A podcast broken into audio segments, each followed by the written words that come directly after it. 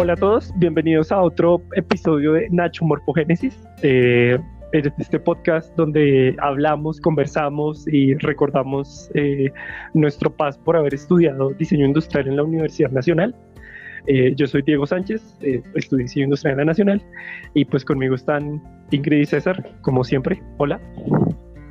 Hola Diego, muchas gracias por nuevamente dar, inaugurar este espacio y pues rico, vamos a hablar de, de historias y diseño.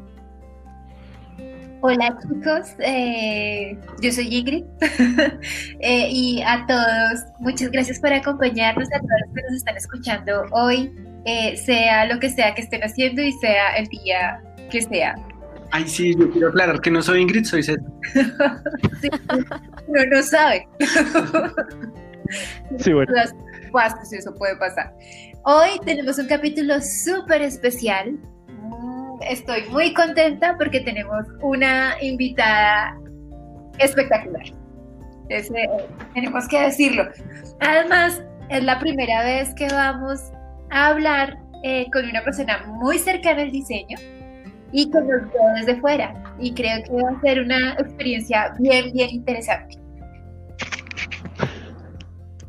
Eh, sí, bueno, solo para eh, eh, terminar la presentación, pues sí, estamos, pues tenemos una invitada eh, maravillosa. Eh, Jenny. Hola Jenny, ¿cómo estás? Hola, ¿qué tal, amigos de Nacho Morfogénesis? ¡Ay, qué emoción! qué rico escucharte tan cerquita. Sí. Sí, bueno, muchísimas gracias por invitarme. Eh, he sido seguidora del podcast desde el comienzo, entonces estoy muy contenta de estar aquí. No, muchísimas gracias Jenny por tu apoyo, por tus consejos, por, por esa visión tan eh, clara que tienes de, de todos estos temas que nos han reunido en este podcast. Bueno, no, gracias a ustedes por hacerlo. Eh, bueno, pues para empezar un poco, pues eh, eh, si quieres, preséntate un poco. pues esas cosas de presentación, ¿no? ok.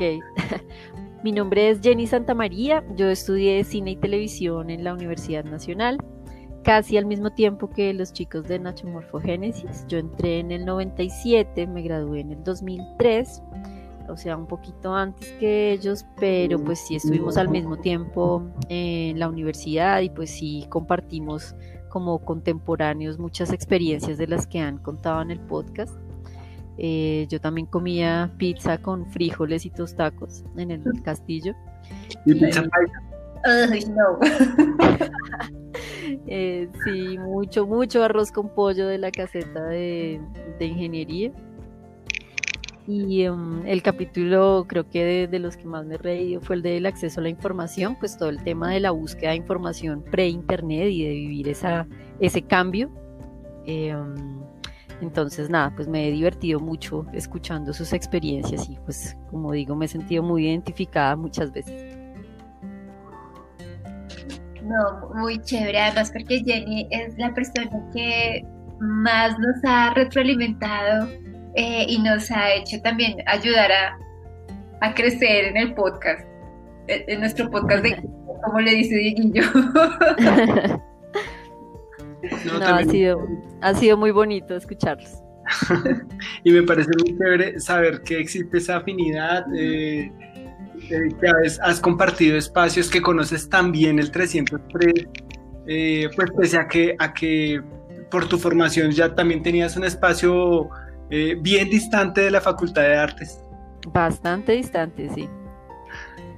Pero en el lugar de las fotocopias eran más económicas. Así es, allá íbamos bastante.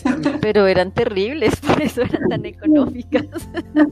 no. salió a la mitad. Pero bueno, yo, me, yo creo que ahí uno completa la lectura. Pero le tocaba adivinar, era como leer de noche, así la última hoja, es como, ¿qué? No se leía nada. Pero sí, claro, pues la escuela de cine y televisión queda al final del último potrero. Em, pero pues la, el edificio 303 era la sede administrativa de la Facultad de Artes, entonces muchas cosas, pues todos los de la facultad teníamos que ir a ese edificio y también yo veía clases en, ese edificio. Las clases de, historia del arte, por ejemplo, las veía en uno de los auditorios estos eh, que han contado, creo que eh, sí, en uno de los auditorios. Mm, y pues también creo que no han hablado mucho del auditorio grande, el, Carlos Martínez, que, que pues es un espacio también en el que bueno, como que yo lo conocí de niña y fue muy extraño porque... Mm, bueno, pero a ver, un momento, perdón. Si quieren terminemos la presentación aquí y pues ya retomamos en el siguiente segmento. Es que estamos que nos hablamos. Sí, sí, sí, pero bueno, la expectativa. Listo, entonces eh, ya volvemos.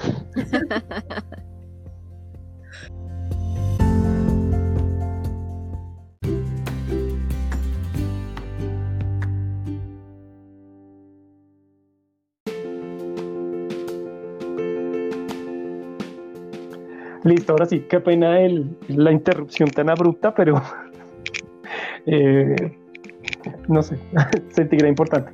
Eh, bueno, pues sí, ahora sí eh, retomemos el tema. Pues Jenny, que estudió diseño industrial, está aquí porque por muchas razones. entre, pues sí, el 303 era parte como de su vida universitaria, eh, pero también eh, esa relación del 303 empezó antes de, entrar a la universidad. Sí, mi primer recuerdo más consciente fue cuando mm, en la semana de inducción en ese auditorio hicieron como la charla seria, ¿no? Como la, la bienvenida formal que recuerdo que, ahí dijeron una frase que no olvido y es como piensen en toda la gente que quiso entrar a la, a, la universidad y como son tan pocos cupos no lo lograron. Ustedes son los privilegiados, entonces tienen una responsabilidad. Así fue como, oh por Dios. Em, y pues sí, creo que, creo que es muy cierto.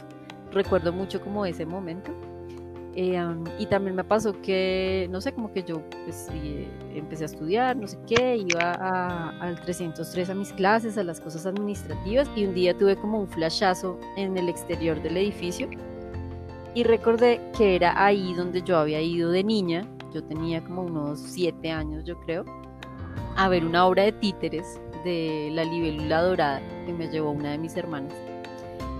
Y... Mm, y como que tuve el recuerdo de, ese lugar y de estar haciendo la fila para entrar porque había muchos niños, como que era una función gratuita y pues había mucha gente. Y, tuve como ese, sí, ese flash de, recordarlo. Y luego tuve que preguntarle a mi hermana si había sido ahí. Y claro, había sido ahí, solo que yo no había hecho como la conexión de los dos lugares en dos épocas distintas. Aunque de la obra sí me acuerdo mucho, además porque a la salida me compraron un afiche eh, la obra se llama Los Espíritus Lúdicos. Oh. Eh, entonces, hasta me acuerdo de una cancioncita y todo que canta la obra. Entonces fue muy chévere como ese momento de, reconocer que había estado ahí mucho tiempo antes. Y fue muy chévere. Igual mucho después también, como en, no sé, estaba creo que en quinto semestre. Mm, creo que no me pasó mucho que como a ustedes, diseñadores industriales, les tocara quedarse en la universidad trabajando. Pero una vez yo, yo sí creo que me quedé en la universidad tres veces. Dos fueron editando, porque pues también eran como los tiempos antes de la edición en computador, en la que pues ahora todo el mundo en su computador puede editar videos pero en ese momento no, era edición análoga, entonces las máquinas estaban en la universidad y pues uno tenía que sacar unos turnos que generalmente no le alcanzaban para terminar su trabajo. Entonces, como dos veces tuve que pasar la noche entera allá. Y una eh, fue ahí en el Carlos Martínez porque teníamos que preparar la escenografía para nuestra práctica final de televisión, que era con una móvil que se parqueaba ahí afuera del auditorio y eh, nos tocó quedarnos pintando ahí como la escenografía y bueno, de todo. De hecho, yo dejé una huella en el piso del Carlos Martínez porque me cayó una lata de pintura. Eh, menos mal no se regó la pintura, sino que cayó como de pie y lo que se regó fue lo que salpicó. pero ahí hasta que yo me gradué seguía la mancha ahí eh, en el piso. Tal vez todavía está, si uno ve el edificio sin paredes que está ahora, tal vez siga ahí eh, esa huella. Sí, sí, es lo más probable. Esas, esas señales aún existen. Y de hecho, cuando uno va a recorrer el, el, croquis que quedó del edificio, uno va buscando eso, como esas marcas que uno dejó, es como, ay, este es mi chazo. sí, claro, claro.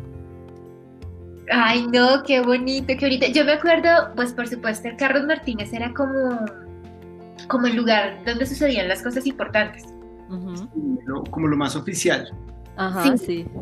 Sí, sí, sí, era el, escenario para, para los eventos que tenían trascendencia, aunque nosotros tuvimos una clase ahí y para clase no era muy, no era tan tan, tan idóneo, no sé, eh, porque a mí me daba mucho sueño. y era una pelea constante, además que las sillas eran como mulliditas. Y eh, era también la dinámica de la clase. Un poco también, sí. Entonces era un poco complicado ver clase, pero claro, los otros eventos eh, sí eran súper importantes. Además que también, como, como nos cuenta Jenny, habían presentaciones artísticas, teatrales. Eh, conferencias eh, muy importantes y cuando había algún, alguna presentación interesante pues también sucedía ahí, además porque era muy pues era el auditorio más grande con el que contaba el edificio y es más creo que de, algunos edificios de, de, alrededor, en esa época por ejemplo Sindú no tenía auditorio pues había un espacio improvisado, pero no, el Carlos Martínez era evidentemente un auditorio con todas las de la ley. Sí, era bastante grande.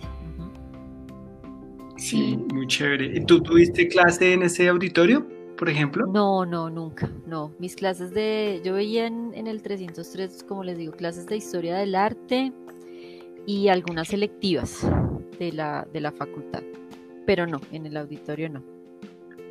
Ok, Jenny, y cuéntanos cómo, cómo recuerdas tú ese escenario del 303, ver esas clases eh, y, ese contraste que había entre el, ambiente de tu edificio y el 303. bueno, pues mi edificio, la escuela de cine, eh, que como les digo era en el último potrero, que de hecho era como la, las eh, salas anexas del estadio de la universidad.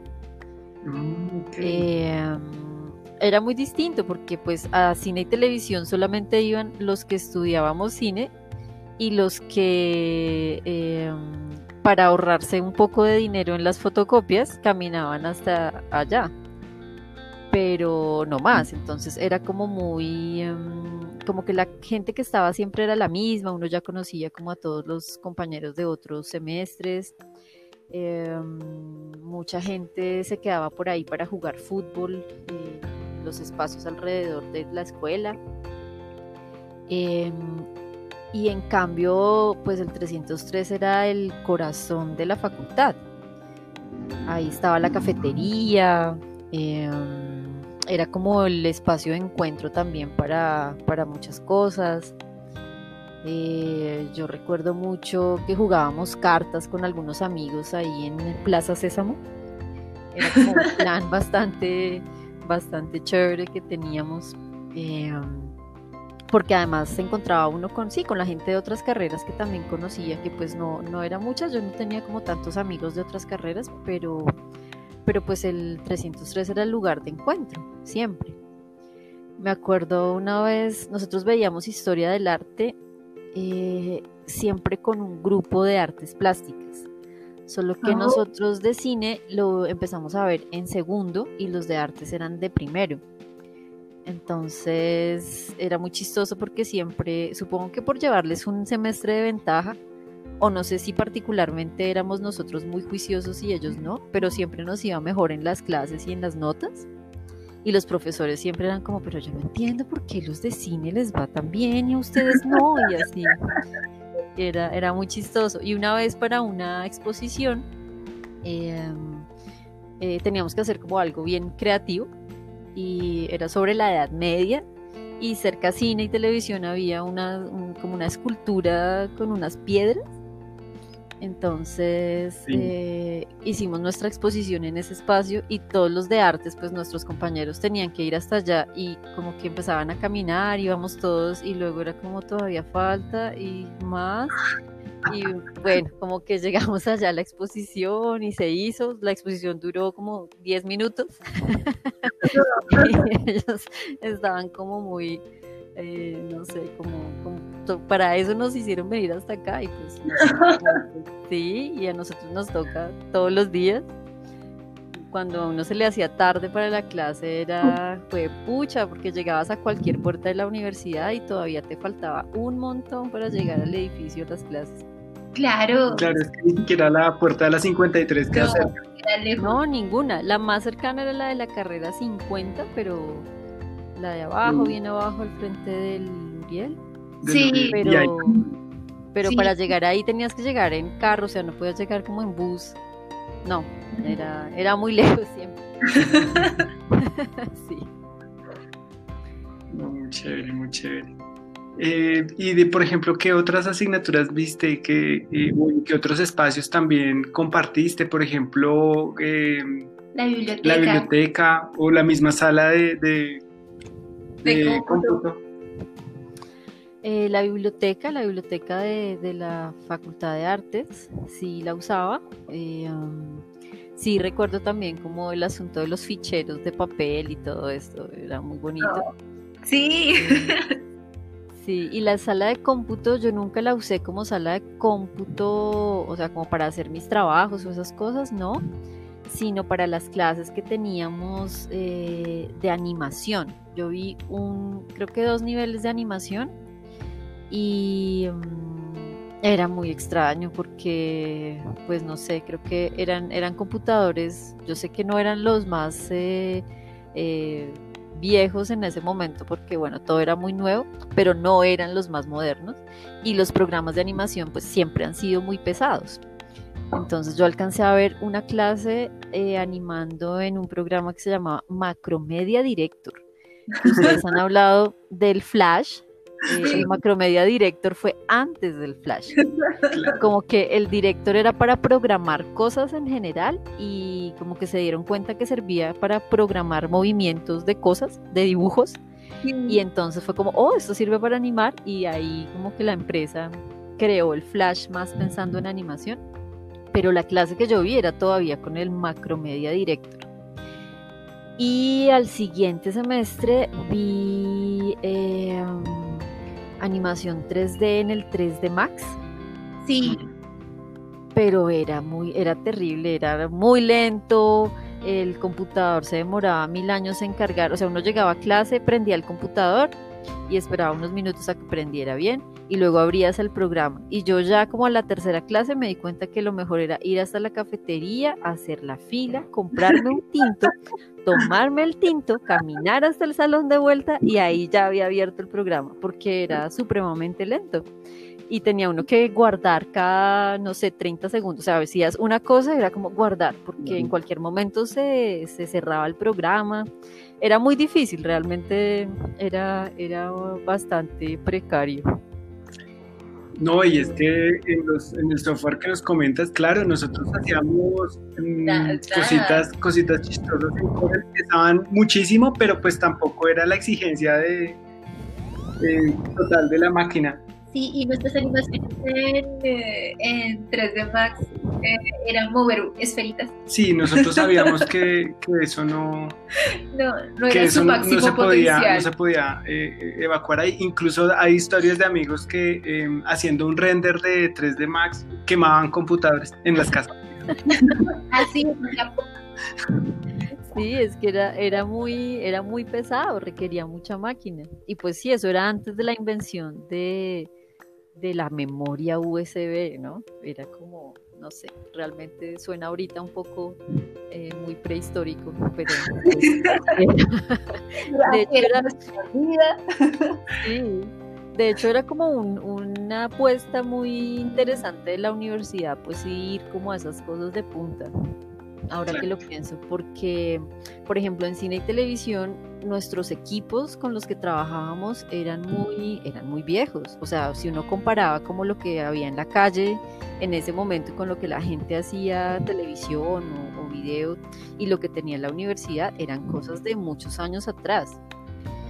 Y em, cuando uno, por ejemplo, pues que no, que ya al final de la carrera, eh, un par de veces, por ejemplo, fui al Latadeo y, em, y ellos tenían en los auditorios para las luces para iluminar el auditorio normal eran luces mucho mejores de las que teníamos nosotros para nuestras prácticas. Y las cámaras, yo alcancé a, grabar con unas cámaras que ya eran muy viejas para su momento que era un sistema que se llamaba tres cuartos, donde la cámara era enorme, pero ni siquiera ahí adentro estaba el cassette, sino que el cassette estaba en un aparato aparte que se conectaba wow. cable y a ese mismo aparato donde iba el cassette se conectaba el micrófono. Entonces el que hacía el sonido tenía que cargar esa casetera y estar pendiente de darle rec para que grabara eh, y pues estar pegado siempre a la cámara para que todo funcionara y eso pues ya era bastante arcaico en ese momento, pero pues eso era lo que teníamos para trabajar.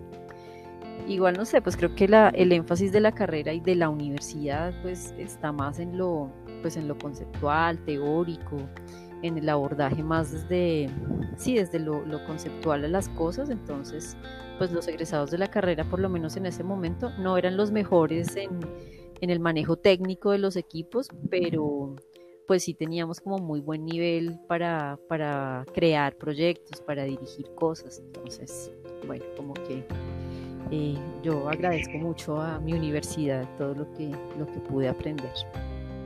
Sí, y creo que eso es algo que también eh, nos hace afines y no sé si, si, sea una característica incluso de los estudiantes de la universidad, ¿no? Eh, tenemos muchas falencias en términos técnicos, pues hoy en día todavía, por ejemplo, hace poco en una clase en el Sindú, yo no sé si ustedes se acuerdan que había unas lámparas enormes, enormes, enormes en los salones. Bueno, no, es que ahorita habilitaron los salones del segundo, en el segundo piso del Sindú hay salones. Y resulta que hay unas lámparas enormes.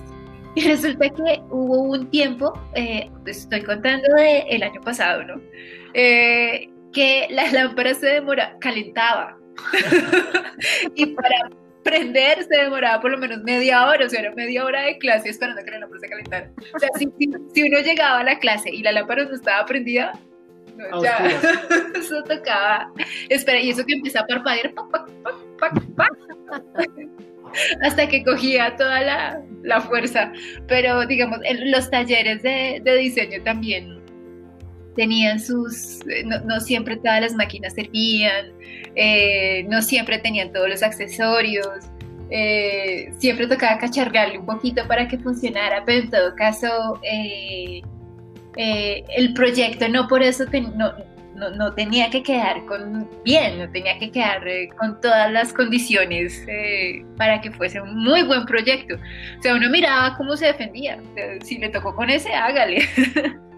Claro, y también pues se, se vuelve uno muy recursivo. Y, y, creo que pasa, como ustedes lo decían en alguno de los episodios anteriores, como que hay mucha gente que se vuelve es como manejador de la herramienta, pero no tiene, como, como que no propone en realidad eh, cosas tan interesantes. Y con el cine puede pasar lo mismo, como que si tienes la cámara más ultra wow y las luces más increíbles, como que uno se puede como, como distraer en esas cosas y no darse cuenta que, que no es lo más importante la herramienta que usas, sino pues para qué la estás usando. Entonces creo que eso, pues no sé, también tiene ventajas y desventajas, todo eso. Sí, claro, yo, yo coincido totalmente. Eh, la recursividad es la palabra clave y creo que hace parte también pues de, no solamente de nosotros como diseñadores o de los estudiantes de la misma facultad de arte, sino que en, en, sí es una generalidad de la cultura universitaria de la nación. Sí, total. Y a los de derecho se les cae el techo, pero ellos siguen. Ay, ay, qué dolor, pero sí. Bueno, si quieren aprovechemos este, este este final o medio final de tema, hacemos una pausa y seguimos en el siguiente segmento. Listo. Vale. Listos.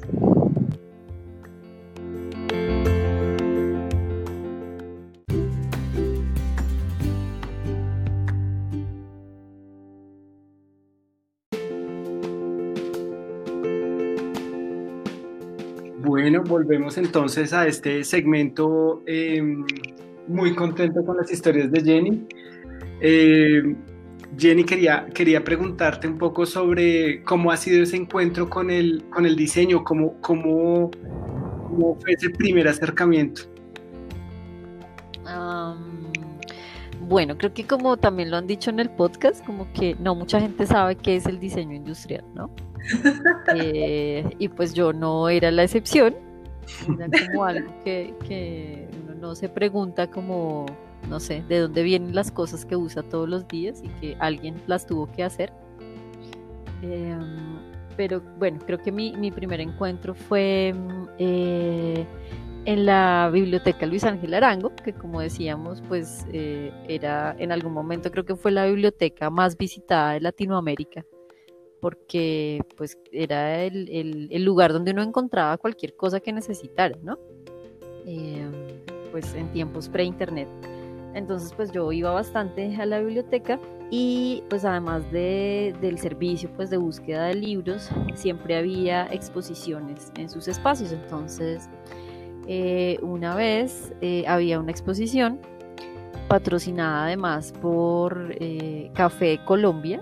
Eso fue antes de que empezaran las, las tiendas Juan Valdés, como que esa marca era pensada para exportación, pero no había eh, los cafés Juan Valdés que están por todas partes ahora, eso no existía. Y en esa época fue como cuando empezaron como con eso. Entonces la exposición era patrocinada por eso y además de, de la exposición en sí, había café gratis. y no solo café, sino no solo tinto, pues, sino de todo, capuchinos, eh, lates, café vienes, espresso, no sé qué, de todo. Entonces eh, fue muy chévere eh, la visité varias veces, la exposición. Debo decir que más por el café que por la exposición, pero la exposición era justamente de sillas Tonet. Que pues son estas sillas, yo no tenía ni idea, como que, que ahora que ya he interactuado más con diseñadores industriales y eh, conozco su obsesión con las sillas, eh, viendo en retrospectiva esa exposición, pues bueno, la entiendo, como que la valoro más, pero en ese momento, pues fue como mi primera, eh, como reflexión de, de, oh, ¿no? Pues como que las sillas donde uno se sienta, alguien las diseñó. Y la exposición pues era muy bonita porque pues tenía muchas sillas, eh, Tonet, y además explicaba el proceso con el que se fabrican, se fabricaban y eh, contaba también que fue una de las primeras eh, como experiencias del paso entre la fabricación artesanal y la fabricación más industrial de objetos de uso cotidiano. Entonces como que, que, aparte de poder observar las sillas y ver como la belleza, porque en realidad son muy bonitas y tienen como muchos ornamentos y además son, pues, son muy funcionales, era, fue también como esa reflexión de, claro, en el pasado las cosas eran distintas y no existía una fábrica de sillas que fabricara miles y miles al día.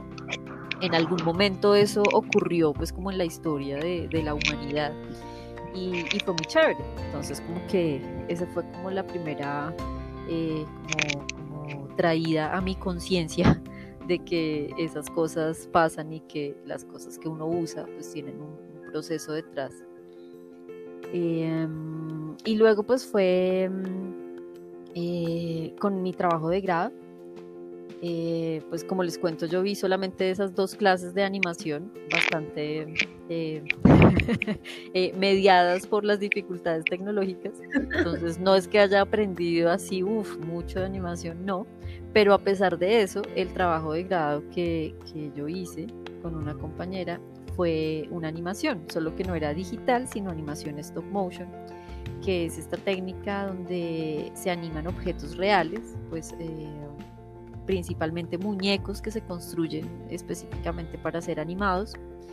y se, se, mueven y se capturan las imágenes con cámara fotográfica o cámara de video. En ese momento animábamos con cámara de video, que ahora también cuando le cuento eso a los animadores stop motion es como la prehistoria de, de la animación stop motion también. Entonces ahí, em, pues lo que nos pasó es que empezamos a trabajar em, con un amigo que era eh, artista plástico. Entonces con él llegamos al diseño de todos los personajes, de los escenarios, de los objetos que queríamos construir, pero cuando llegó el momento de pasar a hacer eso realidad, eh, él no sabía cómo hacerlo y nosotras pues menos, nosotras estudiamos cine. Entonces, eh, pues fue como un momento ahí de crisis porque pues ya había sido como un riesgo tomar esa opción como trabajo de grado y pues llegamos a un punto en que no sabíamos cómo seguir. Y, y, pues no sé, como que ahora me parece un poco chistoso esa manera de pensar de ese momento, pero yo pensaba en ese momento que si quería que un objeto eh, pareciera fuera de metal, tenía que ser de metal, ¿no? Entonces, por ejemplo, teníamos que hacer un cuchillito minúsculo para que un personaje usara y era como, ¿cómo vamos a hacer eso de metal? O sea, nos toca que fundir eh, hierro y hacer no sé qué para tener un cuchillito de dos centímetros y para mí eso era como una cosa dificilísima. Y fue muy crítico, o sea, realmente fue un momento de crisis y como de, no sé, ahora que abandonemos y volvamos a empezar con otra idea para poder graduarnos algún día. no, o sea, fue de, desistir del, del proyecto. Claro, claro, porque era, además era un proyecto súper ambicioso, donde era un, universo fantástico totalmente, eh, y había que construir una ciudad. Y eran como, creo que seis, siete personajes distintos, cada uno con su personalidad y con su espacio. Era, no sé, era una cosa monumental, porque por supuesto uno no empieza como voy a hacer un corto de un personaje en un fondo negro, no. Esas no. son las ideas que a uno se le ocurren para hacer su trabajo de grado nunca. No, no, no. Sí, entonces, sí, realmente fue muy, fue un momento de crisis.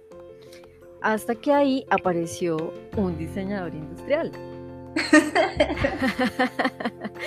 y, ¿puedo decir quién es el diseñador industrial? Eh, yo creo que sí. Apareció Diego Fernando Sánchez, que está aquí al otro lado de los micrófonos. Eh, y pues él fue un día al lugar donde trabajábamos, que era la casa de mi mamá, donde muy amablemente me cedió mucho espacio de la casa para empezar a construir cosas y hacer pruebas y, y en fin. Y, y, fue como, no, mira, tenemos que hacer este cuchillito de metal y no sabemos cómo. Y él dijo como, pues fácil, con cartón paja. Y para mí, o sea, en mi mente era como, ¿de qué me habla? O sea, es un cuchillo de metal, el cartón paja, ¿qué tiene que ver? O sea, no me está escuchando. Como, claro, sí, con cartón paja, fácil. Y así como, bueno, y además tenemos que hacer esta silla, no sé qué. Aquí está el diseño como, como ah, sí, con masilla para carro como, ¿qué es eso? Yo ni siquiera sabía que eso existía, como, no, para mí fue muy extraño. Y, y él, pues, no sé, como que se involucró en el proyecto y empezó a, a ir a trabajar con nosotras. Y, y, efectivamente empezó a hacer cosas de cartón paja.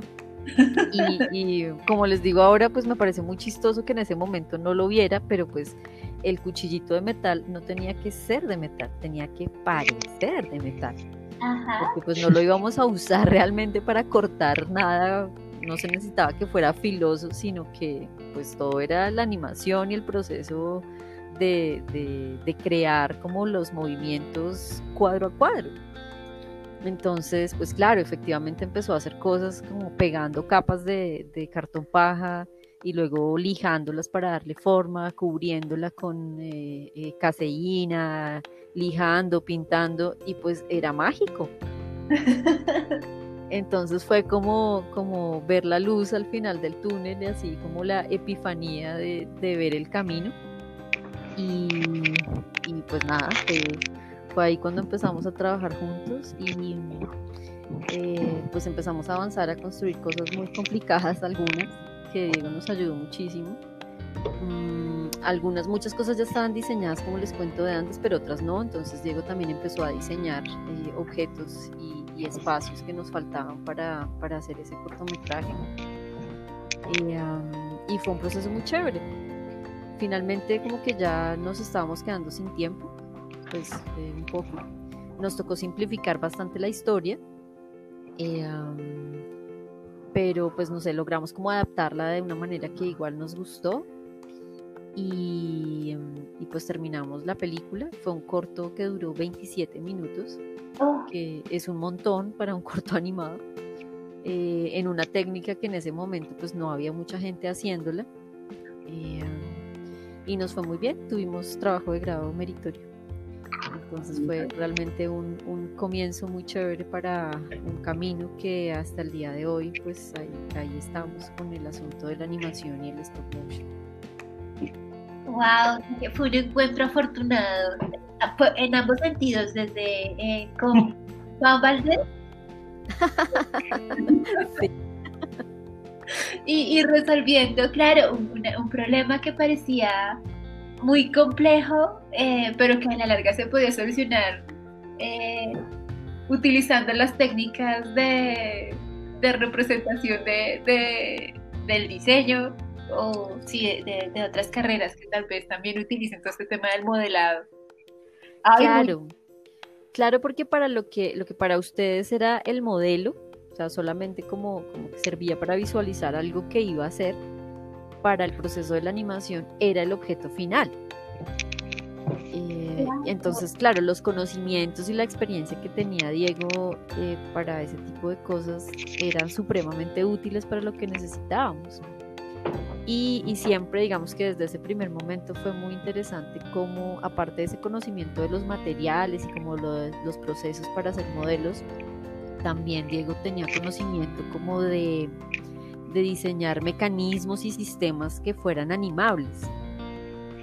Entonces creo que, de muchas maneras el diseño industrial eh, realmente es muy útil y muy compatible con, con la animación stop motion no, qué, emoción. Sin comentarios. No, comenta, Diego, comenta. Eh, no, no, no, pues a ver, yo, yo creo que, pues sí, creo que eh, no sé si vamos a hacer un programa post entrevista. Espero que sí, porque ahí es donde yo voy a hablar más. Eh, pero sí, pues a mí, lo que yo ya lo he dicho en el podcast, pues a mí lo que me pasó cuando, tuve, cuando empecé a trabajar con Jenny es que tuve como esta, no sé, es como que, como tomar un camino extraño para llegar al lugar perfecto. Entonces a mí me pasó así, yo no sabía porque en ese tiempo yo le decía casi que sí a cualquier proyecto. Eh, pero pues en este fue muy chévere porque pues primero claro estaba toda esta cosa de, eh, pues de trabajar eh, haciendo objetos, eh, pues como, como con, el conocimiento de modelos, pero para mí personalmente fue como el, primer paso en, en, la reflexión sobre la morfología simbólica de los objetos imaginarios, que para mí fue una cosa así que suena como muy hoy, no sé qué, pero pues básicamente era como, pues sí, o sea, los objetos de las películas tienen muchísimo significado tienen un significado muy profundo y, y alguien los piensa, ¿no? Entonces para mí fue al revés que como le pasó a Jenny en la, en la exposición, para mí fue como, oh Dios mío, claro, en el cine la gente tiene, alguien tiene que pensar en los objetos que aparecen en el cine. Y para mí eso fue así como, pues, sí, pues el, el comienzo de un camino que, pues, que aún hoy estamos en eso. Súper chévere. Además que, bueno, probablemente eso será el tema de otro capítulo, pero es como pensar la función no para un ser humano, sino para un personaje que tú mencionabas una vez. Eh, y esas son reflexiones que uno tal vez en la, en la carrera no se plantea, ¿no? Hay eh, un aspecto que quería tratar eh, de una conversación que tuvimos previamente a esta, a esta grabación y pues me parece que es el momento de traerla. No quisiera que se, que se quedara en un tintero, pero Jenny nos hacía en algún momento una comparación entre el diseño o, una, algo muy afín que hay como entre el diseño y la música. ¿Recuerdas, Jenny? Sí, más que la música, el sonido. El sonido, sí, sí, sí, es verdad. Sí, sí, lo que les decía es que mm, en cine, pues es un trabajo muy de equipo, ¿no? Entonces, em, hay diferentes eh, funciones que tienen que estar muy coordinadas para que lo que finalmente el espectador ve en pantalla funcione. Y hay unas que son más visibles que otras, entonces pues generalmente la gente identifica los actores, la actuación, pero por ejemplo eso que dice Diego, pensar que, que, la ropa que llevan los actores o el objeto que usa, alguien lo pensó muy bien para escogerlo o crearlo, eh, es algo que no mucha gente es consciente. Eh, pero lo que les decía, pues a mí en, la carrera algo que hice mucho fue hacer sonido. Eh, entonces, claro, uno tiene que estar pendiente de la grabación, de que se registre muy bien eh, los diálogos, es como muy importante. De, si estás también en la parte de postproducción, de proponer como el ambiente sonoro, de, bueno, entonces algo que, que se dice mucho es que cuando el sonido está bien hecho, nadie lo nota pero cuando hay un error, todo el mundo se da cuenta. Entonces, claro, si un diálogo no se escucha, es como, uy, pero ¿qué pasó ahí? Eh, no entendí nada, qué película tan mala. Eh, cuando está bien hecho, nadie dice, la gente dice cuando hay una película, uff, buenísima la fotografía, uff, la actuación increíble, pero no muchas veces la gente dice como, uff, qué bien grabados les quedaron los diálogos. Porque es como, como que sea por hecho que tiene que estar bien. Entonces yo lo que, lo que decía es que siento que el diseño industrial es un poco así porque uno usa objetos todos los días, muchísimos, y, generalmente no reflexiona al respecto de, eso, como de, del diseño, la forma, el uso, el color, el material, a menos que la cosa no funcione. O pues eso fue lo que yo empecé a sentir también como después de la exposición de, de tomar mucho café. como con esas cosas, como que, que me pasaba mucho, por ejemplo, en, en, las bucetas viejas, que había unas que tenían unas sillas eh, que tenían como una curva, que seguramente estaban pensadas para que se acomodaran como en la espalda y fuera muy cómodo, pero yo que soy muy chiquita, era terrible para mí porque me quedaba como en la parte del cuello y en la parte de arriba de la cabeza y tenía que estar era agachada y supremamente incómoda. Entonces era como pensar, ¿quién diseñó esto? ¿O para qué país donde la gente mide cuánto diseñaron estas sillas?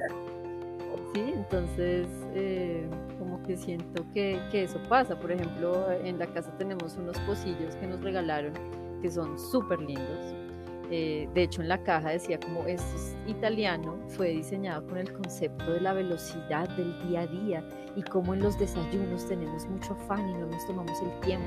Entonces tiene una forma súper linda los pocillos, pero la, la, orejita para agarrarlo eso es terrible, o sea, uno se quema, se le empieza a resbalar mientras está tomando lo que esté tomando y es como, como, no, o sea, no lo lograste, porque pues creo yo y ustedes me corregirán, señores diseñadores, que pues en el diseño industrial son importantes las dos cosas.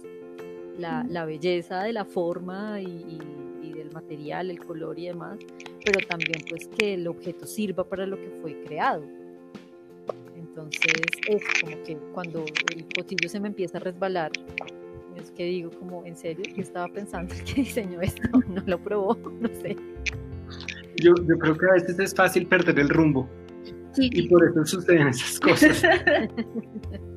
a veces uno se encapricha con, no sé, con con alguna variable que eh, pues es muy fácil darle jerarquía a una variable que a la larga para el público no es importante y uno empieza a tomar decisiones en, torno a esa variable y termina uno perdido con esas soluciones.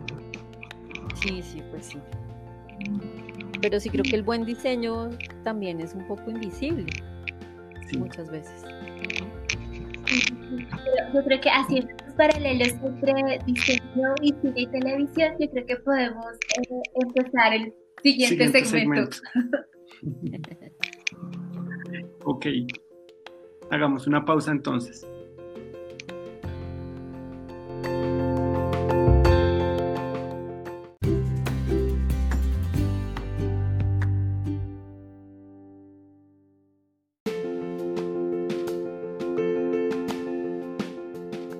Bueno, retomamos esta charla eh, con Jenny, que nos está contando un poco de cómo, cómo nos percibimos desde afuera, cómo nos perciben desde afuera, eh, cuando el diseño puede ser eh, pertinente, útil y, y a veces salvar proyectos. Quería, iniciar este, esta última, este, este último segmento preguntándote un poco por cómo, hablas de la, del paralelo que puede haber entre el sonido y el diseño, cuando se ve y cuando no se ve. Eh, quiero preguntarte un poco sobre el proceso creativo. Eh, tú que has trabajado con diseñadores eh, y que eres cineasta, como, como, ¿cuál es el, el, el apellido? El, título. Toma dice realizadora de cine y televisión. Ok. Es un título raro porque es realizador, como que es eso, alguien que realiza. Como, eh, pero sí, ese es, ese es el nombre de la carrera en, en la universidad. Pero sí puede ser cineasta, uh, filmmaker, Pero realizador me gusta.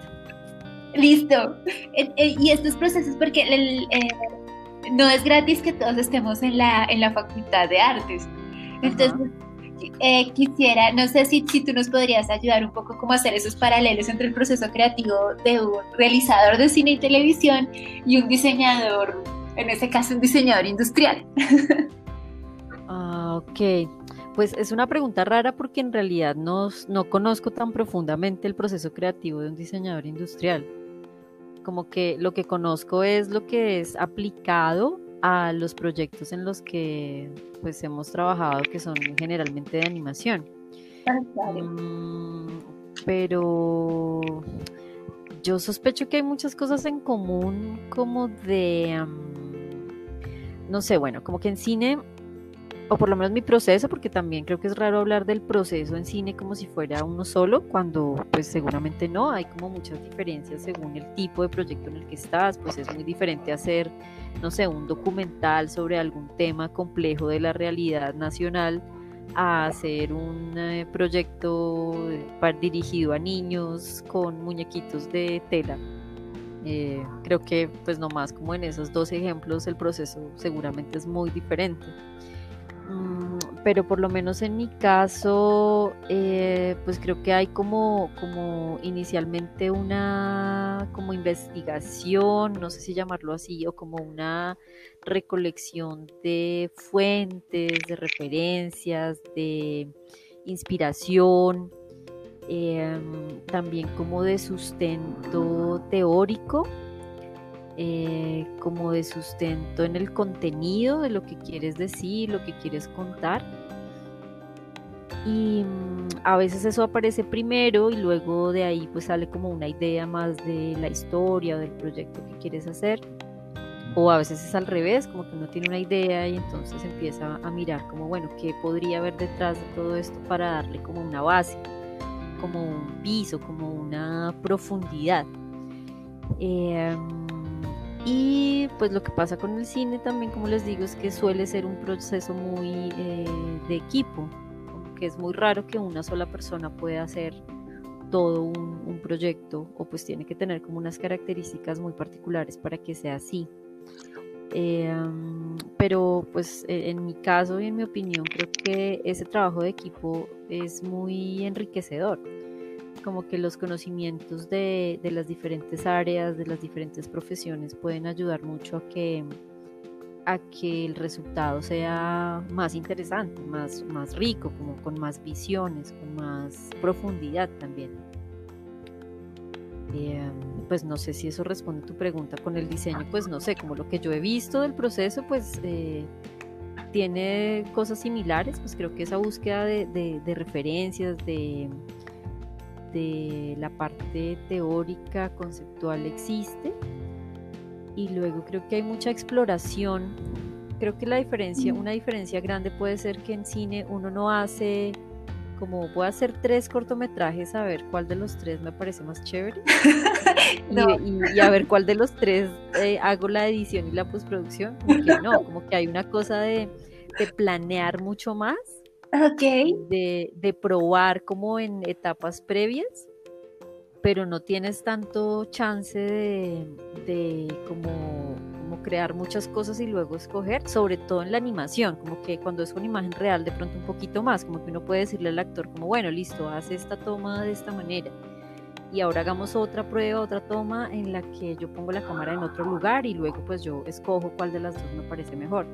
En animación, como es un proceso tan eh, dispendioso y que requiere tanto tiempo, hay que planear todo muy bien para que lo que tú animes, que te toma, no sé, puede tomarte un día entero hacer tres segundos de, película de animación, pues como que tienes que estar seguro que esos tres segundos son, pues van a funcionar para no, gastar como ese tiempo, energía y recursos eh, para ver si de pronto funciona. Entonces, eh, creo que en el diseño, pues, o por lo que yo he visto, es que se hacen muchos bocetos, por ejemplo, muchas pruebas.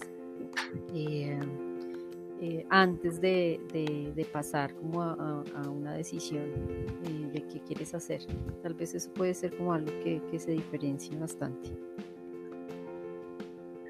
Hay una, una idea que tú nos traes, bueno, pues se me vienen varios, varios comentarios, pero quiero no, no acaparar la palabra.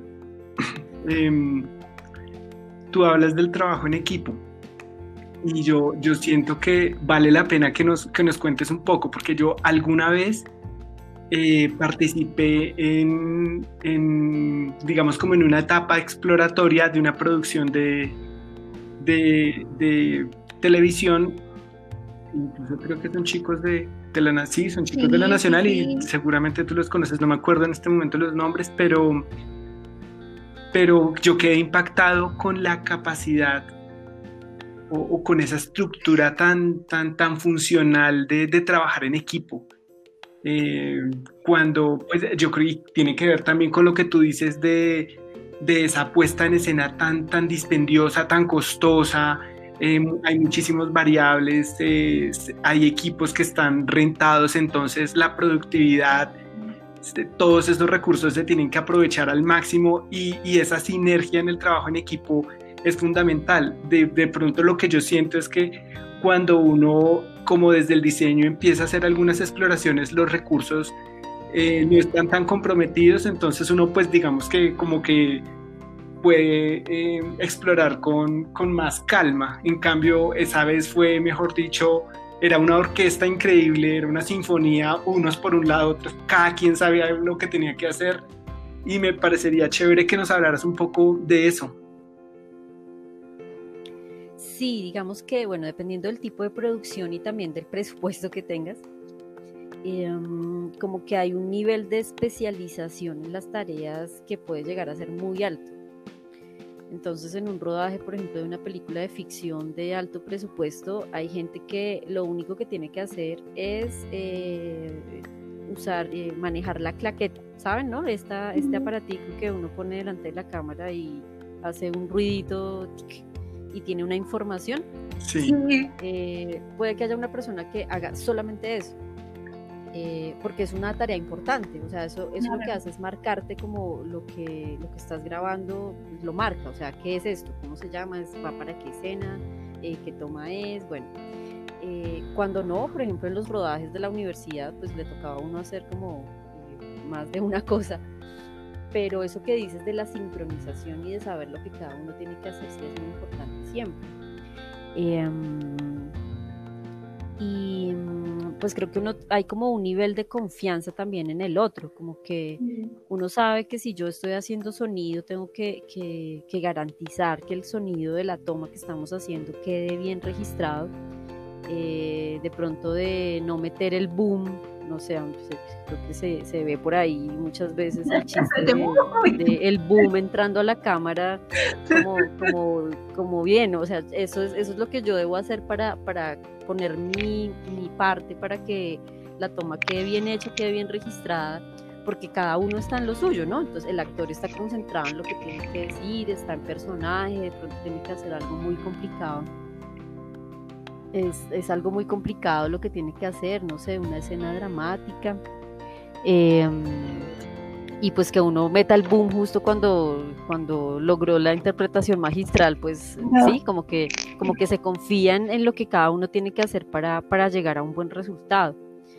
Eh, em, yo no entiendo. En cine y televisión, cuando eso pasa, ¿hay algún sacrificio humano? Cosas así.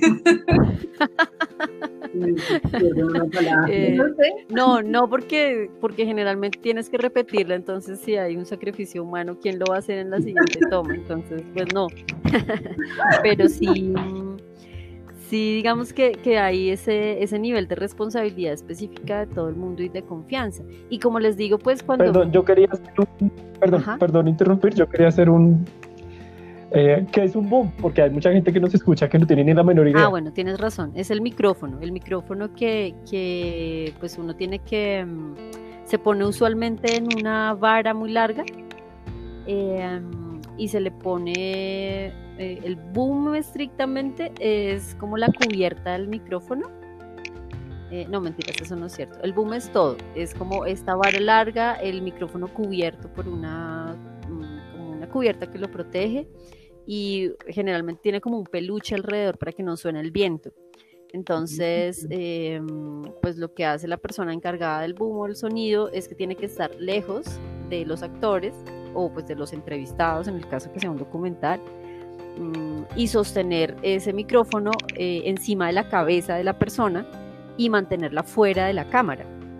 Entonces pues pasa mucho que uno eh, se empieza a cansar y entonces se le va cayendo el boom y es como, fue pucha, entró a la cámara, O a veces en una toma difícil, pues hay que seguir, si le está en movimiento y la cámara está en movimiento, uno tiene que ir detrás del camarógrafo siguiendo a la, acción. Eh, no, es, no es fácil. todo tiene su ciencia. Entonces, como que el microfonista 2 por allá en los créditos es el que hace eso. no. Que es muy importante y así cada, cada labor. Em, sí, entonces realmente es una cosa de, sinergia y, pues en las cosas creativas, eh, pues es muy chévere cuando cada persona logra aportar desde, desde su, no sé, experiencia, creatividad, eh, lo que puede en cada una de las labores. Entonces sí, es como una cosa que se construye eh, a muchas manos y a muchos cerebros. Oh, súper chévere, súper interesante. En ese primer momento, por ejemplo, cuando, cuando se tiene una idea sobre algún proyecto, eh, lo que nosotros en, diseño llamaríamos como el concepto, eh, cuando en cine y televisión es construcción de muchos o la idea se le puede ocurrir a uno y después va llamando a otros para completar la idea o él de solito lo crea y a partir de ahí ah, viene la parte de, de ejecución o hay de todo. Yo creo que hay de todo, como que hay muchos caminos como, como proyectos. Pues porque depende de muchas cosas, o sea, como les decía, es muy diferente crear un proyecto animado para niños que un documental sobre una problemática, ¿no? Entonces lo que, lo que se requiere en cada caso es muy diferente. Y, hay de todo, o sea, yo he conocido experiencias de, de, todo. Pues como alguien que lleva mucho tiempo trabajando una idea solo y cuando ya llega al punto de hacer la realidad, ahí llama a su equipo para, a un equipo para que se una y, y lo, y se haga el rodaje, la grabación, la animación. Eh, otras veces pues es una cosa más colectiva desde el principio. Ok, no, súper chévere. Tal vez haciendo el paralelo en diseño, mm, siento que es un poco a veces una labor más eh, individual. No, sé, bueno, también depende del proyecto, depende de las complejidades que tenga el, el ejercicio. Eh, pero eso sí, unas primeras fases dependen más como de, una sola persona.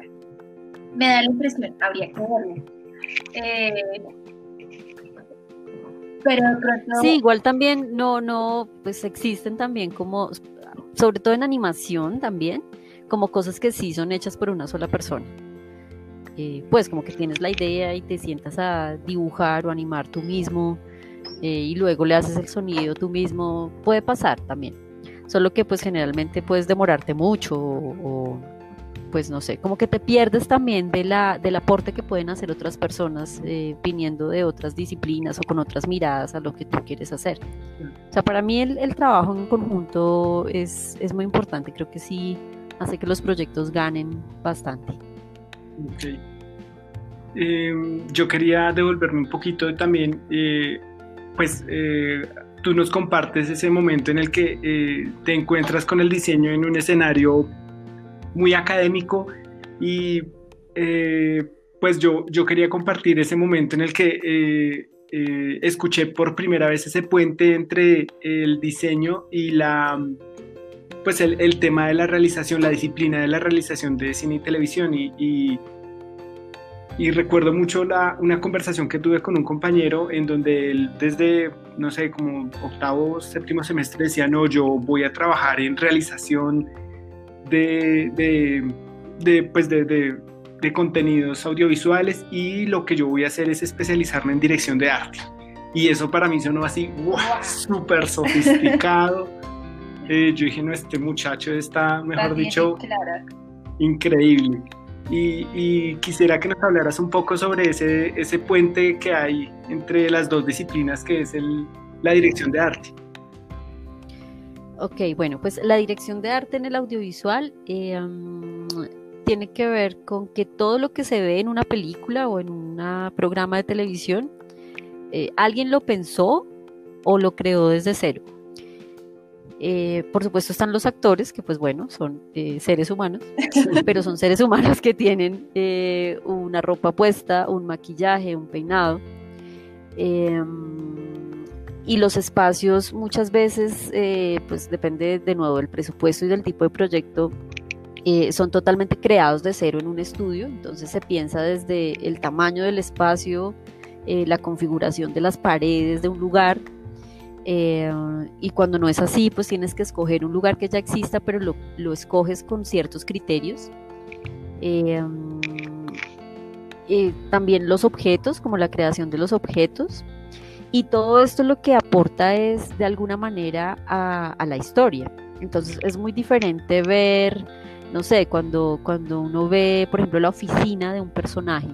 Si tú lo ves en un espacio pequeño, cerrado, poco iluminado, con solo hay un escritorio y una sillita, eh, y la persona está vestida con un, no sé, un traje de paño viejo y un sombrero eh, eso te da una información sobre el personaje y, un poco te puede dejar adivinar qué puede pasar con ese personaje. Muy diferente así esta oficina es en un, eh, no sé, una oficina enorme, en un piso muy alto de un edificio donde tienes una vista espectacular del el mar. Eh, y en la oficina hay, además del escritorio y la silla, un sofá gigante, una escultura, eh, no sé, de un material brillante. Sí, como que cada uno de esos detalles da información. Entonces, en la dirección de arte, eh, puede que esas cosas estén descritas desde el guion, como que la persona que escribió la historia ya lo tenga pensado y esté allí, pero aun cuando esto que les acabo de decir esté escrito, es como si el guion dice hay una escultura de un material brillante, como es, ¿no? Entonces, eh, es un pájaro, es una cosa abstracta.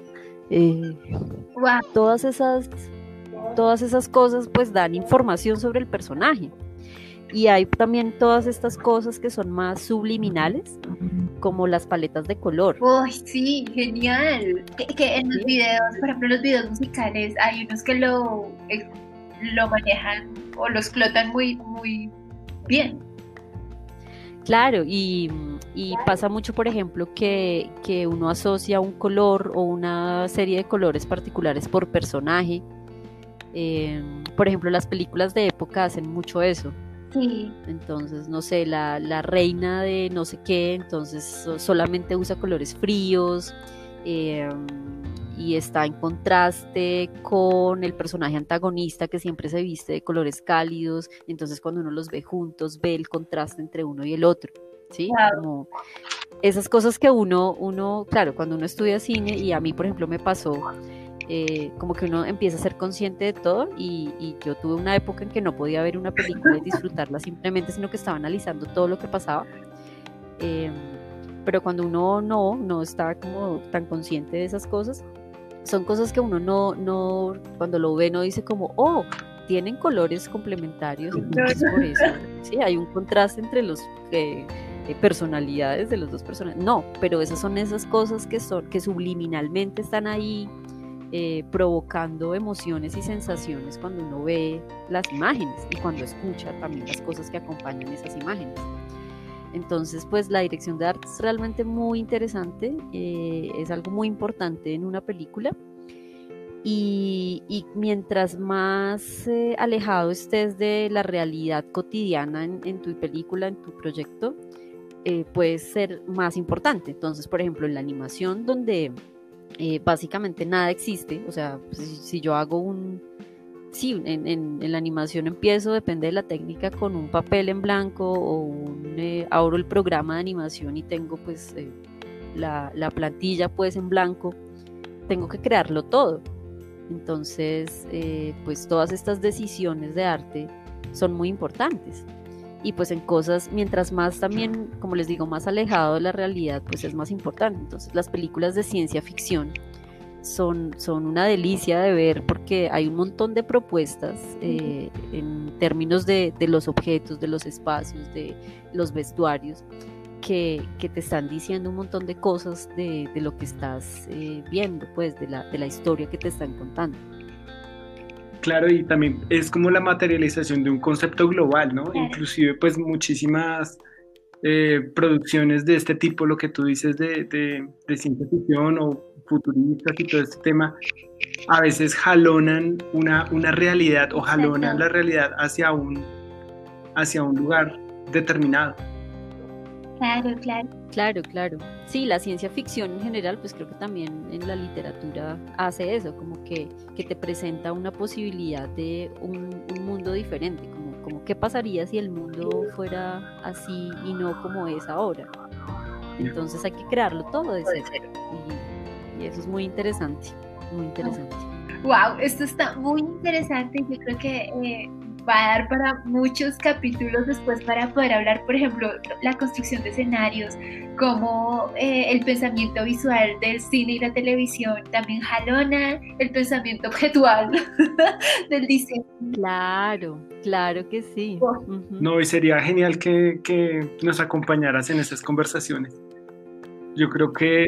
No, muy chévere, muy chévere. Eh, estamos llegando ya al final de este segmento. Sí, con tristeza. Desafortunadamente el tiempo se pasó volando y hay muchas notas que tengo por ahí, muchas preguntas, pero yo creo que buscaremos el momento, el escenario de volverlas a plantear. Sí, sí, sí. Súper, yo encantadísima. por ahora nos toca ir cerrando aquí y vamos con nuestro último segmento. vale.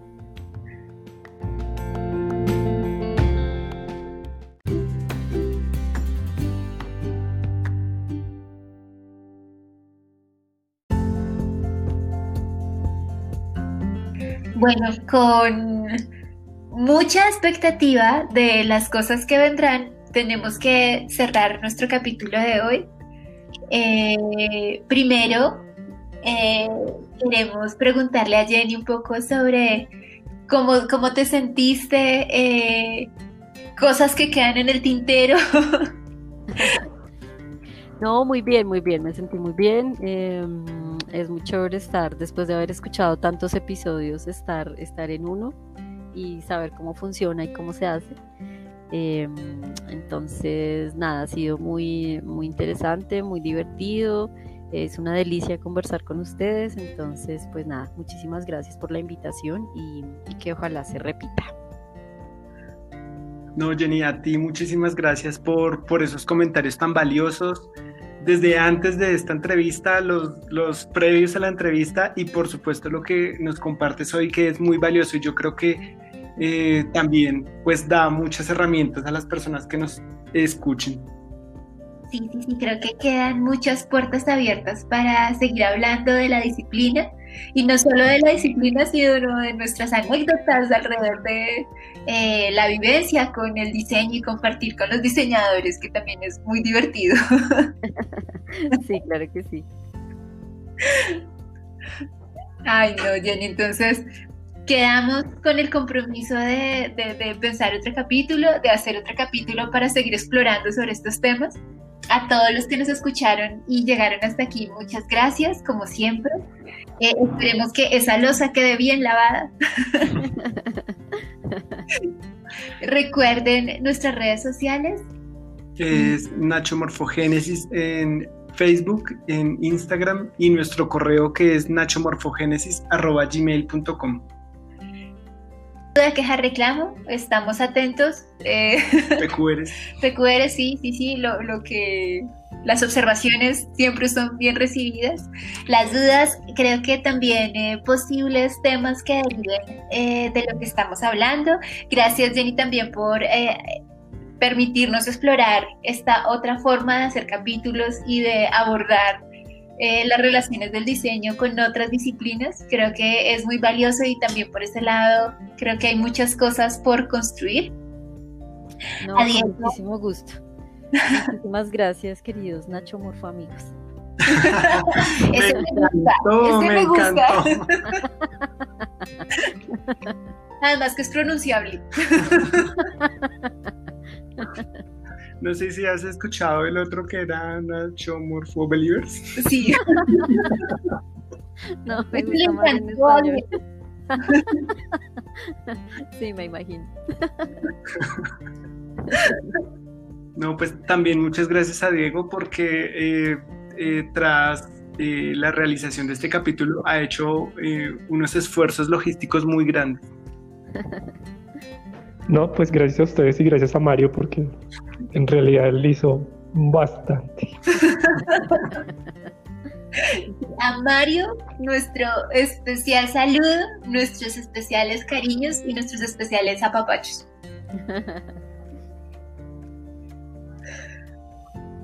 Listo chicos, entonces no siendo más, nos vemos en el próximo capítulo. Vale, muchas gracias y chao a todos. Chao. Chao. chao.